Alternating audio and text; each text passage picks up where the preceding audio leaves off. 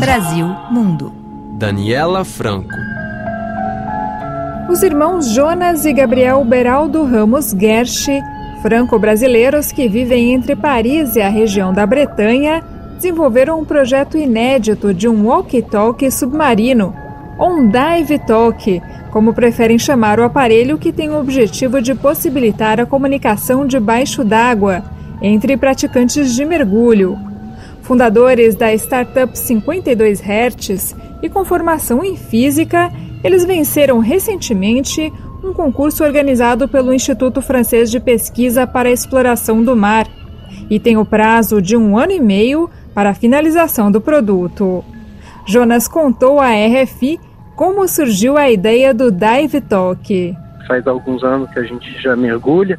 A gente fazia mergulho na associação de mergulho da nossa universidade em Paris, a Sorbonne. A gente, num mergulho, a gente tinha que falar um com o outro, passar informação e a gente nunca conseguiu, porque no mergulho até hoje não tem meio de comunicação que todo mundo usa, é só é sinal com as mãos uma vez voltando de uma série de mergulho no sul da França, a gente começou a discutir no carro e teve essa ideia. Jonas explica que atualmente aparelhos para comunicação durante a prática do mergulho têm um custo alto e são utilizados apenas por profissionais. Hoje a comunicação no mergulho de lazer é por sinal com as mãos. A gente quer subir, vamos descer, eu não tenho ar, essas coisas, mas é bem simples. E é verdade que muitos acidentes de mergulho são por causa de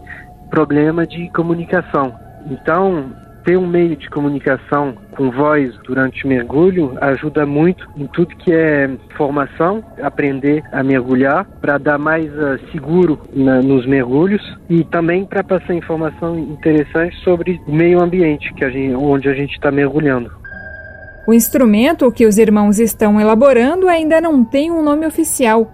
O funcionamento é basicamente como o de um walkie-talkie, mas para ser usado debaixo d'água. A gente quer vir diretamente pegar o regulador e a parte que a gente bota na nossa boca, equipar essa parte com uns equipamentos eletrônicos de captação e, e retribuição de, de som, tipo microfone e fone de ouvido, a condução. Então, a parte que a gente vai botar na boca uh, vai permitir falar, captar esse som. Uh, a gente vai conseguir, com os filtros, um pouco de inteligência artificial, recuperar um pouco de inteligibilidade desse som, porque quando a gente fala com um regulador na boca, a gente a, a voz é um pouco é, modificada.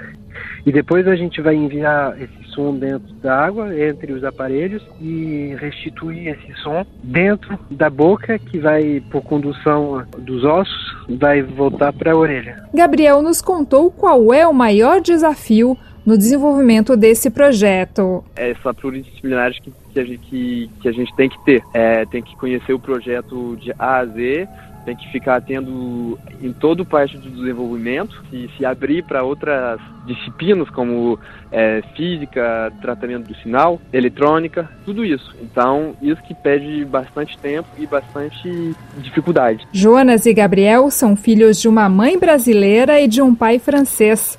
Eles nasceram e vivem na França, mas têm uma relação forte com o Brasil. Por isso, querem que uma parte do projeto seja brasileiro como nos explica Gabriel. Uma coisa também que a gente quer muito é, é que a gente produz é, uma parte, uma grande parte pequena é, no Brasil. A gente gostaria, gostaria de fazer, não sei, as peças eletrônicas. É importante pra gente, como franco brasileiro, tentar não produzir na China ou em qualquer lugar do mundo, que a gente quer que o Brasil esteja implicado. Este foi o Brasil Mundo com Daniela Franco. Conversamos com os irmãos Jonas e Gabriel Beraldo Ramos Gersh, franco-brasileiros que estão desenvolvendo um walkie-talkie submarino.